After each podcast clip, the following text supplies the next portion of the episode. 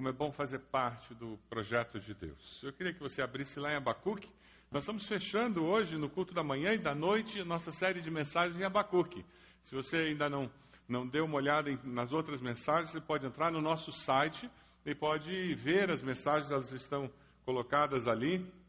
Se você está na internet, eu quero também convidar você a acessar aí a internet. Você tem o esboço da mensagem disponível também, para que você possa acompanhar essa mensagem e também acesse o nosso site para ver as outras mensagens.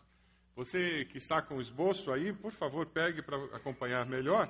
Dessa maneira, nós vamos caminhar na mensagem de hoje, que é uma oração de fé. Capítulo 3 muda todo o jeitão do livro de Abacuque.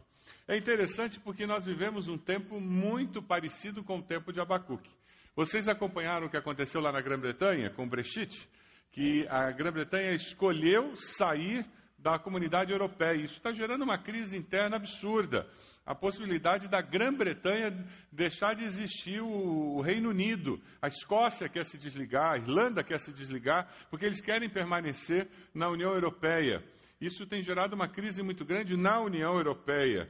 Eu conversava com um irmão que ministra ali na, na, Inglaterra, ele disse que no dia seguinte que saiu o resultado do Brexit, vários ingleses se voltaram para poloneses, se voltaram para muçulmanos que moram ali na Inglaterra e disseram: já foi embora para o seu país, você tem que ir, é hoje, amanhã, porque nós decidimos que não queremos mais esse tipo de pessoa aqui, você não é bem-vindo na nossa terra. O racismo emerge quando acontece aquela posição radical. Lá nos Estados Unidos, eles vivem uma situação muito curiosa. Se você está acompanhando o noticiário, tem dois candidatos que nenhum do, a maioria dos americanos não gosta, mas a nação está dividida. O Trump, que não tem nenhuma experiência política, e a Hillary, que não tem uma história política muito bonita. E eles vão ter que votar entre esses dois candidatos. Não é só brasileiro que chega na urna sem saber em quem votar e vota no mal menor, não. E a nação está dividida. Que situação complicada. No Brasil, nós temos a Lava Jato, temos a crise econômica, política que tem nos envolvido, não é verdade? E nós temos o impeachment que não se resolve e que parece que fica mais azedo a cada dia. Eventos terroristas por todo o mundo. Ontem, no Afeganistão, mataram uma porção de gente a Olimpíada, o medo de que durante a Olimpíada lá no Rio de Janeiro tem um evento terrorista, as possibilidades disso acontecer, a insegurança no mundo todo. É muito parecido com o que estava acontecendo no tempo de Abacuque, injustiça. Aqueles que roubam parece que se dão bem, aqueles que procuram ser honestos são prejudicados. Quem está tentando viver a sua vida normal vem um louco e mata todo mundo. Como é que a gente resolve esse tipo de situação? É com esse teor que Abacuque vai a Deus e diz: Deus, eu não aguento mais o que está acontecendo. Se você acompanhou a série, na primeira lamentação de Abacuque, lá do capítulo 1, os quatro primeiros versículos, ele fala da decadência da justiça e do silêncio de Deus. E Deus surpreende Abacuque. Deus responde dizendo: Olha, eu vou fazer justiça, eu vou agir de uma forma inesperada, não vai ser do jeito que você espera. Ele se desespera quando vê Deus quebrando a caixinha dele, Deus agindo fora da caixa. O nosso Deus não é um Deus que age de acordo com os nossos paradigmas, mas ele tem os seus próprios paradigmas. A segunda lamentação de Abacuque, lá no versículo 12 a 17, ele olha para quem é Deus e a esperança começa a nascer dentro do seu desespero. E Deus responde para Abacuque e diz: Olha, eu garanto para você, eu vou trazer disciplina para o meu povo, mas aqueles que estão trazendo desgraça também sofrerão as consequências do seu ato. Na segunda resposta de Deus, no final do capítulo 2, ele diz: O juízo virá sobre a nação exploradora. Semeadura maldita, colheita desastrosa. O que o homem semear, isso ele colherá. Não se iludam. O que você planta é o que você colhe. Se na sua casa você planta reclamação, prepare-se. Você vai ter um bando de gente que só reclama em casa. Se você planta alegria, perdão, você vai ter gente que sabe perdoar. Se você planta por favor, muito obrigado, dá licença, você vai ter gente educada na sua casa. Mas se você é bruto, grosseiro, você vai ter gente bruta e grosseira na sua casa. Nós colhemos o que nós plantamos. E se você já tem um pouco mais de idade, você sabe que a colheita negativa é mais fácil de ser feita do que a colheita do positivo. A colheita do positivo exige um pouco mais de esforço, um pouco mais de cuidado para colher aquilo que é doce, não é verdade? Capítulo 3, nós vemos o estilo do livro mudar. Abra seu livro lá, de Abacuque, capítulo 3. De repente surge um salmo no livro. Abacuque mostra uma confiança incrível em Deus. Dionísio Papo chega a afirmar que Abacuque finalmente consegue conciliar razão e fé. E parece que ele junta as duas coisas, o que eu vejo, o que eu entendo, o que eu percebo da realidade e o Deus que eu tenho. E eu encontro paz. Embora eu tenha essas duas realidades que parecem que são que se contradizem. Uma escritora disse que Abacuque é o profeta que canta dentro da noite na noite da alma. O livro começa em um vale profundo e termina em alturas excelsas. O profeta vai do desespero à esperança, do temor à fé, da angústia avassaladora à exultação indizível e cheia de glória. A resposta de Abacuque é uma oração de fé. É disso que nós vamos aprender com ele. É sobre isso que nós aprenderemos hoje como viver um momento como esse que vivemos no Brasil, como esse que vivemos no mundo. Parece que o noticiário só traz notícia ruim. Como viver esse tempo sem perder a esperança de que dias melhores virão. Amém? Ele faz uma oração de fé, se você está com a sua Bíblia aberta, veja se alguém perto de você não encontrou. O profeta diz uma confissão, versículo 2: Senhor, ouvi falar da tua fama, tremo diante dos teus atos, Senhor. Realiza de novo em nossa época as mesmas obras, faze-as conhecidas em nosso tempo. Em tua ira, lembra-te da misericórdia. Deus veio de Temã, o santo veio do Monte Parã, sua glória cobriu os céus, seu louvor encheu a terra. Seu esplendor era como a luz do sol, raios lampejavam de sua mão, onde se escondia o seu poder. Pragas iam adiante dele, doenças terríveis seguiam seus passos. Ele parou e a terra tremeu, olhou e fez estremecer as nações. Montes antigos se desmancharam, colinas antiquíssimas se desfizeram, os caminhos deles são eternos. Vi a aflição das tendas de Cuxã, tremiam as cortinas das tendas de Midian, era como os rios que estavas irado, Senhor. Era contra os riachos o teu furor. Foi contra o mar que a tua fúria transbordou quando cavalgaste com teus cavalos e com teus carros vitoriosos. Preparaste o teu erro, teu arco, pediste muitas flechas, fendeste a terra com rios. Os montes te viram e se contorceram. Torrentes de água desceram com violência, o abismo estrondou, erguendo as suas ondas, o sol e a lua pararam em suas moradas diante do reflexo de tuas flechas voadoras, diante do lampejo de tua lança reluzente. Com a tua ira andaste a passos largos por toda a terra e com indignação pisoteaste as nações. Saíste para salvar o teu povo, para libertar o teu ungido. Esmagaste o líder da nação ímpia, tu o desnudaste da cabeça aos pés. Com as suas próprias flechas lhe atravessaste a cabeça, quando seus guerreiros saíram como um furacão para nos espalhar com maldoso prazer, como se estivessem prestes a devorar o necessitado em seu esconderijo. Pisaste o mar com teus cavalos agitando as grandes águas. Ele está falando do Deus que vai intervir, desse Deus que ele descobriu, em que ele pode confiar, é quem, quem pode consolidar a sua fé, fazer com que ele persevere no meio de toda essa realidade tão paradoxal, tão desesperadora que ele vê ao seu redor. Alguns comentaristas falam que o povo que conhece a Deus é forte, o conhecimento de Deus e das suas obras é o maior antídoto contra o desespero. Não é verdade? Quando tudo parece perdido, com Deus ainda não está perdido. Amém? Quando chegamos ao final dos nossos recursos, os recursos de Deus ainda estão disponíveis. Aleluia! Quando os recursos da terra acabam, os celeiros do céu continuam abarrotados. É, sabe, essa é a expressão, a frase que você vai levar para casa ou vai colocar no seu, no seu Facebook essa semana. Quando a crise nos encurrala, precisamos olhar para o alto. Quando a crise nos encurrala, precisamos olhar para o alto. As lutas de Abacuque chegam a uma solução. O homem finito conversou com o Deus infinito. É desse jeito que as coisas se resolvem. Quando paramos de olhar para a nossa finitude e começamos a olhar para o Deus do infinito, o Deus que pode todas as coisas. A oração de fé, ela nos faz glorificar a Deus, a pessoa de Deus, as obras de Deus. Veja o versículo 2, na nova tradução da linguagem de hoje, esse versículo 2 aparece assim: Ó Senhor, ouvi falar do que tens feito e estou cheio de temor.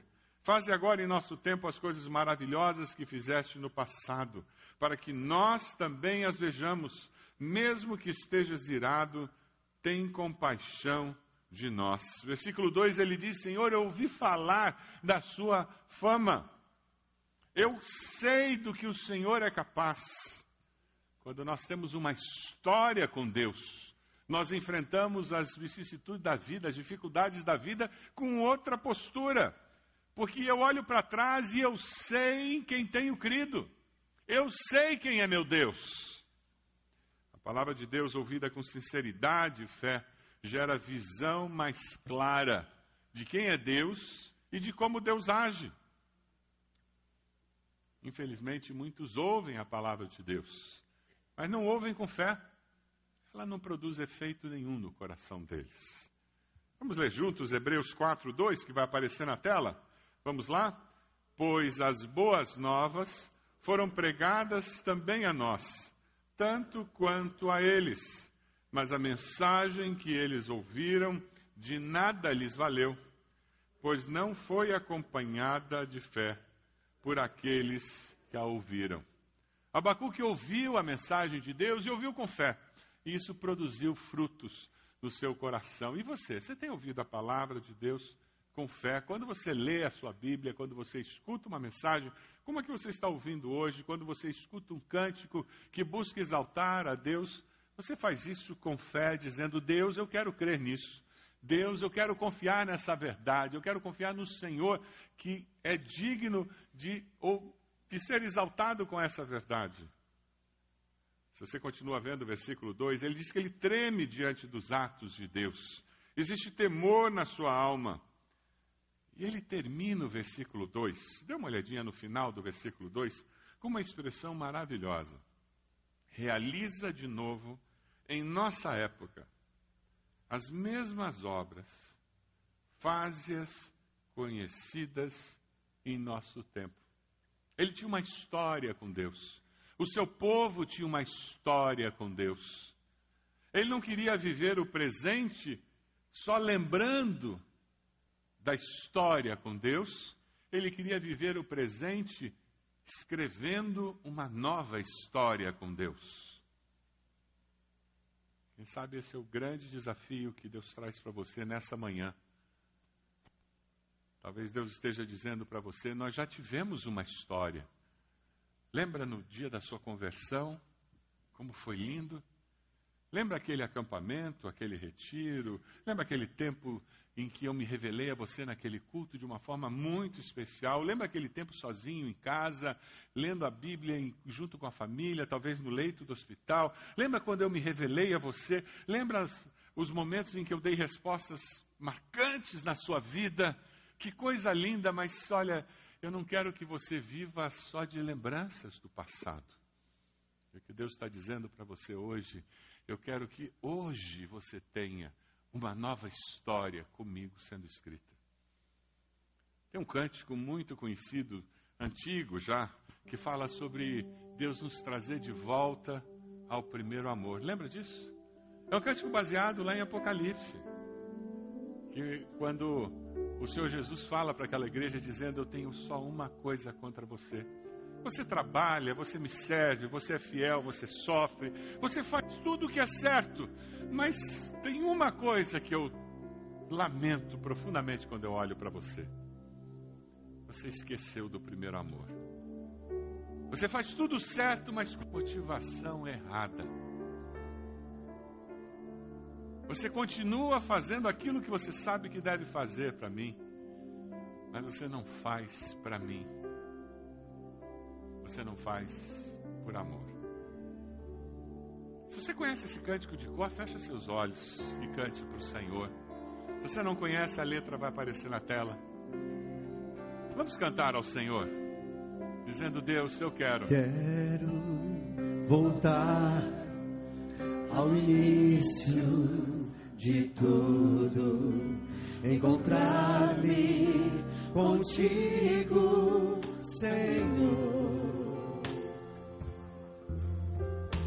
Quero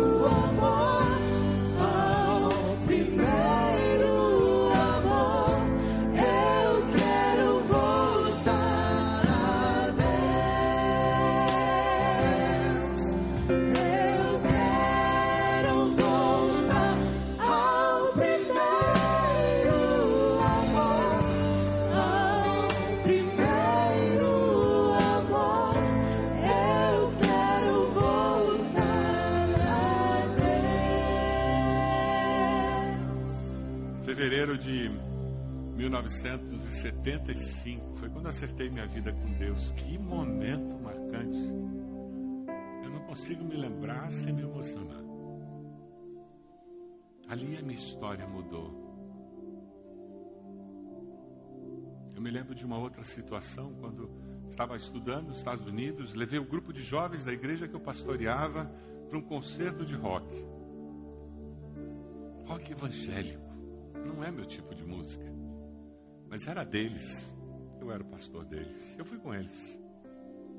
Mas que momento especial. Eu me emociono lembrando. No final daquele concerto, a banda parou de tocar. Todos nós estávamos de joelhos. E ninguém saía. Presença de Deus era uma coisa tão claramente percebida naquele lugar. Sabe quando você não quer se mexer para não perder? Todo mundo parado, quase dois mil jovens. E ninguém se mexia. Eu me lembro de momentos ali no Bosque de Jesus, no Aú, muito especiais com Deus momentos na minha vida devocional em que não dá vontade de se mexer, você de joelhos, orando, que a presença de Deus é tão claramente percebida. Eu não quero nem falar, eu não quero fazer nada, porque a presença do Senhor é suficiente para minha alma.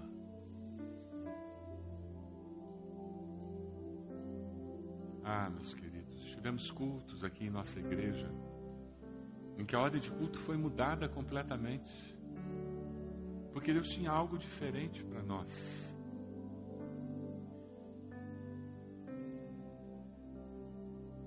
O Espírito Santo de Deus é livre para agir, e deve ser.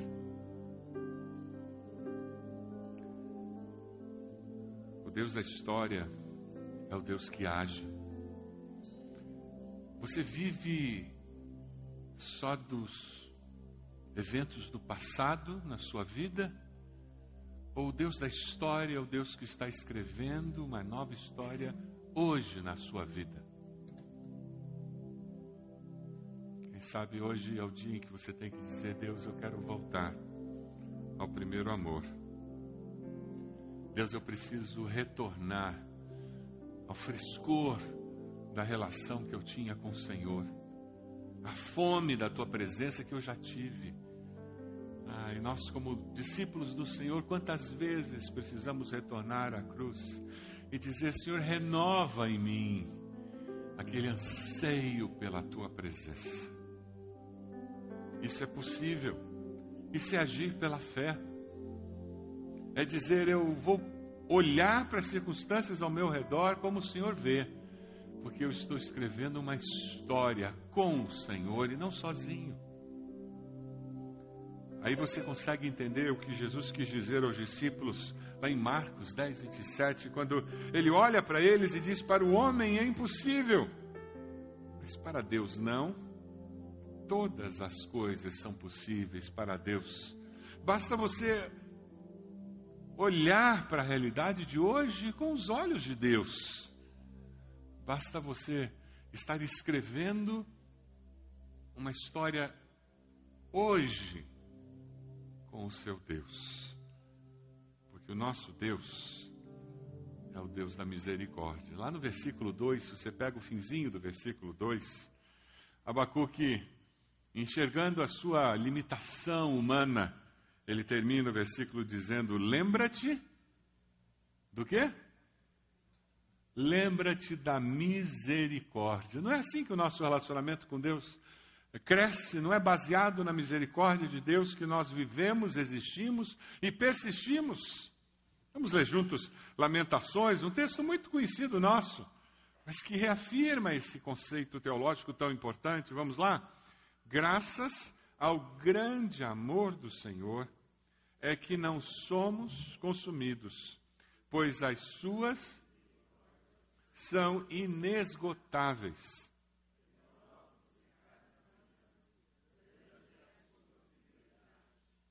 Põe a mão no ombro da pessoa do lado e diz: Persevera, meu irmão. Misericórdia de Deus é nova hoje. Persevera. Deus começou tudo de novo hoje. Ele está olhando para você e dizendo: Agora vai. Agora vai. Nosso Deus é um Deus que acredita em você. O seu Deus acredita em você. É por isso que a nossa oração tem que ser aviva no Senhor. Deus traz avivamento no nosso meio na nossa igreja, no nosso pequeno grupo, traz avivamento na minha família, Deus, traz avivamento na minha vida. Coloque em mim esse anseio pela tua presença, fome pela tua presença. Avivamento deve ser anseio permanente da igreja, porque as vitórias do passado não são suficientes para a igreja avançar hoje. Não interessa o que a Igreja Batista do Bacaxeri já fez há 30 anos atrás, há 20 anos atrás, 10 anos atrás, 5 anos atrás. Se hoje ela não estiver tendo vitória com Cristo Jesus, amém? Não interessa o que ela fez na obra missionária há 10 anos atrás, se hoje ela não estiver fazendo diferença na obra missionária, amém? É hoje, o dia é hoje. Aviva no Senhor, no dia de hoje, para que a glória do Senhor se manifeste. Dê uma olhadinha no versículos 3 a 4. A glória cobriu os céus, seu esplendor era como a luz do sol, ele se escondia o seu poder. Onde se escondia o seu poder? Você deseja que a glória de Deus se manifeste na sua família? Você deseja que a glória de Deus se manifeste na sua vida, na sua igreja? No seu pequeno grupo, como discípulo de Jesus. Nós oramos e a nossa oração de fé deve promover isso. A glorificação do nome de Deus. Por quê? Porque Deus é um Deus que age com poder, um Deus que se manifesta. A fé israelita era baseada nas experiências históricas, não em palavras, não em conceitos abstratos, é esse o raciocínio de Abacuque. É por isso que ele olha para trás, ele fala do que Deus havia feito. É por isso que em todo o Velho Testamento você sempre tem sempre aquela evocação do Deus de Abraão, de Isaac, Jacó. Ele sempre volta para trás, Deus, o Senhor aquele que nos libertou do Egito, que nos fez atravessar o mar, porque os fatos históricos fortalecem a fé. A fé cristã ela é baseada no que aconteceu ali em Jerusalém, com a morte e ressurreição do nosso Senhor e Salvador Jesus Cristo. Essa é a base da nossa fé. É a partir dali que nós construímos a vida que nós temos. É a partir dali, daquele Deus que morreu por nós e que ressuscitou por nós, nós podemos perseverar e dizer: vale a pena confiar no Senhor. Você confia mais em Deus hoje do que você confiava o ano passado, do que você confiava cinco anos atrás? Eu me lembro que em 75, pastor Marcílio Teixeira era o pastor, meu pastor, e naquela luta, naquele anseio do jovem, querendo confiar em Deus, querendo ouvir Deus e lendo a Bíblia, eu me lembro que eu perguntei para o pastor Marcílio um dia, dizendo, pastor, o, é sempre difícil confiar em Deus assim? É sempre um negócio complicado. Ele, com aquele jeitinho mineiro de ser dele, muito tranquilo, ele disse: é, E não é, meu filho. Porque conforme os anos passam, você vai tendo experiências com Deus que fazem com que fique mais fácil você confiar que Deus é digno de confiança. Você descansar, ficar tranquilo sabendo que, mesmo sem entender direito as coisas, Deus é digno de confiança. Tem acontecido isso com você? A sua caminhada com Deus faz com que hoje seja mais fácil confiar do que antes. O nome disso é maturidade cristã. O nome disso é crescimento na fé. Aviva no Senhor, para que nós possamos estar olhando para o Senhor dessa forma. Veja o versículo 6. Abacuque olha para o Deus dele e ele diz: O Senhor fez a terra tremer, o Senhor estremece as nações, o Senhor age de uma forma incrível. O Senhor é um Deus todo-poderoso e ele conversa com Deus no versículo 8 a 15. Ele dialoga com Deus falando sobre as coisas que Deus sempre fez. E no 11, acho interessante, ele, ele fala: O sol e a lua, lua pararam em suas moradas, diante do reflexo de tuas flechas voadoras, diante do lampejo de tua lança reluzente. Quando os poderes do céu intervêm, as coisas mudam e os paradigmas nossos são quebrados. Lendo esse texto, eu me lembrei de Apocalipse 21, 23. Quando o Senhor descreve aquela cidade onde nós vamos morar, ele diz que a cidade não precisa de sol nem de lua para brilharem sobre ela, pois a glória de Deus a ilumina e o cordeiro é a sua candeia. Nós vivemos aqui e confiamos nesse Deus, seguros de que essa vida é apenas um, uma antessala da existência que teremos por toda a eternidade. Parece muito tempo, mas não é. Uma antessala daquela coisa incrível que nós teremos na presença do Senhor. Eu tenho um neto de cinco anos, estava com eles recentemente, e criança tem um jeito muito interessante de lidar com as coisas. Por causa do falecimento da minha sogra, minha esposa tem chorado muito, e esse tempo que nós passamos lá, ela de vez em quando chorava e, e ele estava incomodado. Então, esse assunto de céu era o assunto que se falava: morte e céu, que é o assunto que se falava. E a minha nora conversando com ele sobre o céu, e ela começou a citar esse texto que vai ser um lugar em que não vai precisar de sol de lua, porque Deus vai iluminar, que as ruas são de ouro, e explicando como ia ser o céu, que não ia ter dor, não ia ter doença, ninguém ia chorar, e, e ela ia explicando. E tem um restaurante lá nos Estados Unidos chamado Chuck and Cheese, que é o restaurante favorito do meu neto. Na realidade é uma pizzaria, a pizza nem é muito boa, mas é um parque de diversões, a pizzaria. Então você entra, o meu filho compra uma porção de fichas para os brinquedos e tem brinquedo de todo tipo, máquinas. E ele se perde nos brinquedos. Então ele gosta de ir naquele restaurante. Não por causa da pizza, mas por causa dos brinquedos. É o restaurante favorito dele. E quando a minha nora falava sobre o céu, que não ia ter mais doença, não ia ter mais tristeza, ele parou com seus cinco anos, olhou para ela e disse: Ah, então o céu é um cheese sem moeda. Disse tudo. É um cheese sem moeda. Deus é suficiente. Talvez a afirmação que você precise fazer hoje é: Deus, apesar dos pesares, apesar das circunstâncias ao meu redor, no meu país, na minha família, na minha vida, no meu trabalho, eu sei que o Senhor é suficiente. Mesmo que nessa antessala da eternidade, eu perceba limitações que às vezes até me sufocam. Mas mesmo assim, eu sei em quem tenho crido. E eu sei que o Senhor é suficiente. Como se aplica essa mensagem de Abacuque? Eu coloquei quatro frases. A primeira, Deus intervém a favor dos seus. Você concorda com isso? Diga amém. Sempre, sempre, sempre. Se tem alguém nessa vida que está agindo a seu favor, sempre é o seu Deus.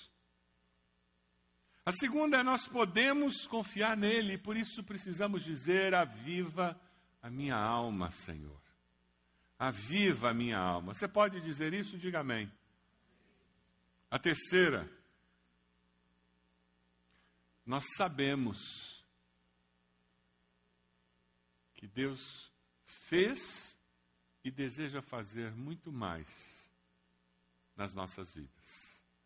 Deus já agiu na sua vida e deseja agir com mais poder ainda. Você acredita nisso? Diga amém. E a terceira?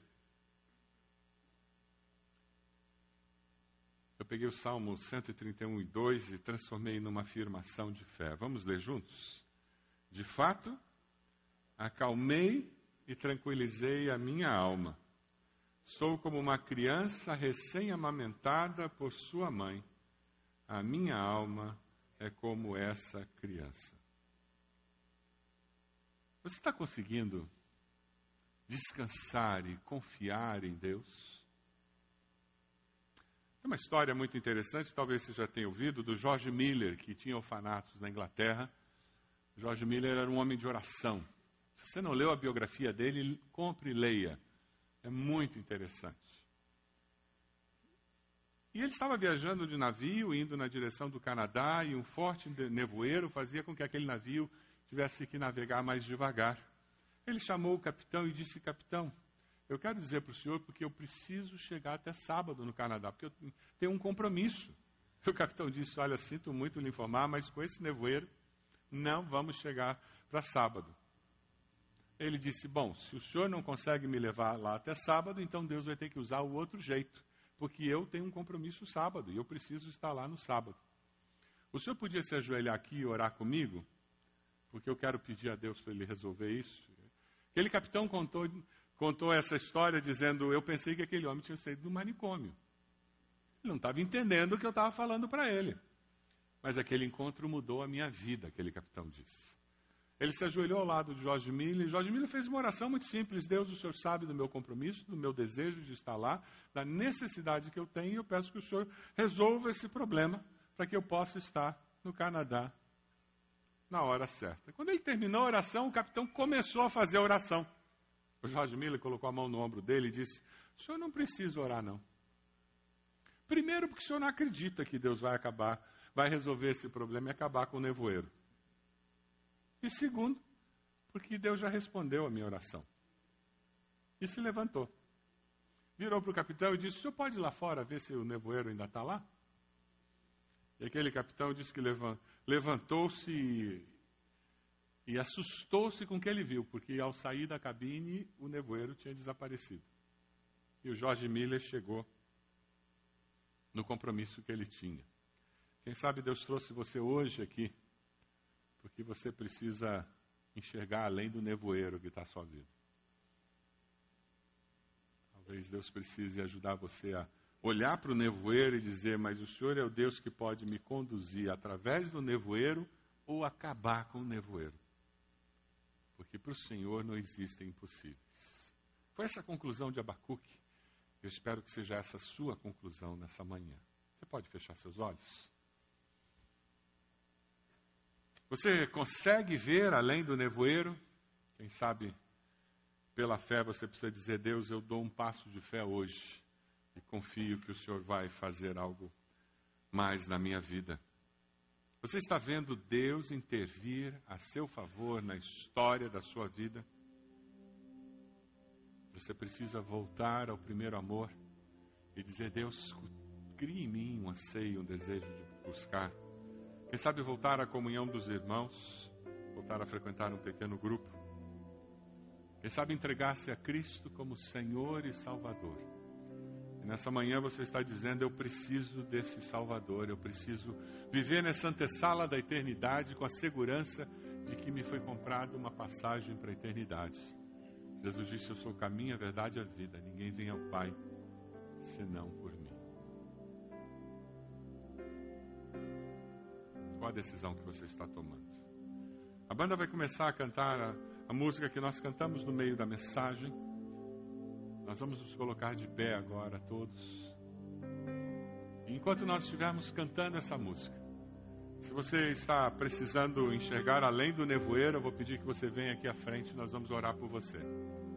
Se você precisa reafirmar sua fé, dizendo: Deus, me, me traz de volta ao primeiro amor, aquece de novo aquilo que já foi quente e está frio, aquela vontade de te buscar que eu não tenho mais. Eu quero renovar meu compromisso com uma igreja, com uma comunidade de fé. Estou afastado faz tempo. Eu quero voltar à comunhão dos irmãos. Enquanto nós cantamos, pode vir à frente, saia do seu lugar. Nós vamos orar por você, pedindo a bênção do Senhor sobre esse momento tão especial na sua vida. Vamos cantar. Enquanto nós cantamos, saia do seu lugar, venha até aqui, nós vamos orar por você. Reafirmar a sua fé, pedir que Deus aqueça seu coração. Eu vou pedir que líderes de células se aproximem, abençoem essas pessoas que estão aqui à frente, orem por elas. Você que é líder de célula, venha nos ajudar, ministrando ao coração dos que estão aqui.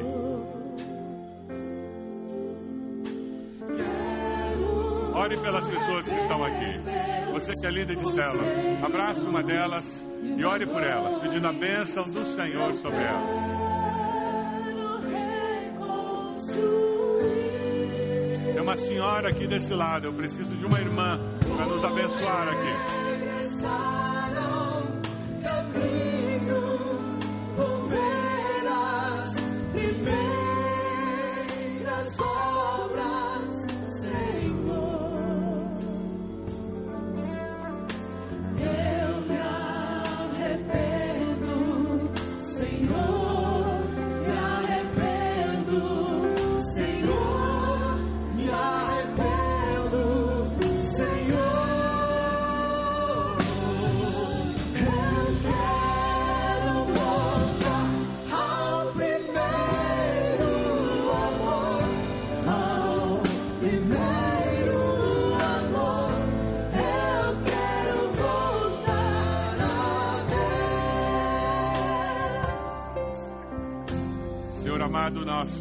Graças, porque o Senhor é bom e a tua bondade se renova em nossas vidas a todo instante.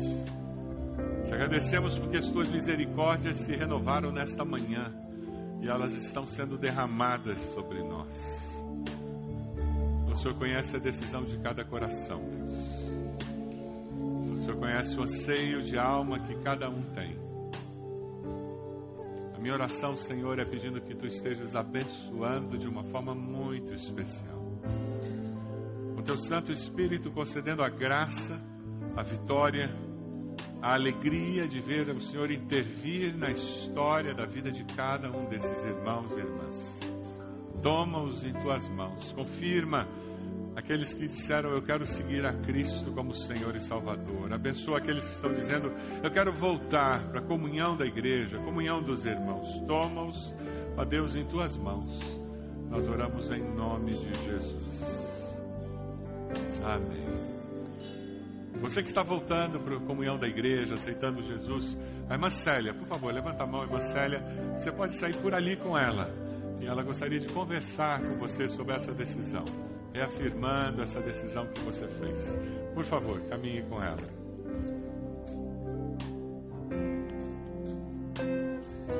Pode assentar-se, irmãos.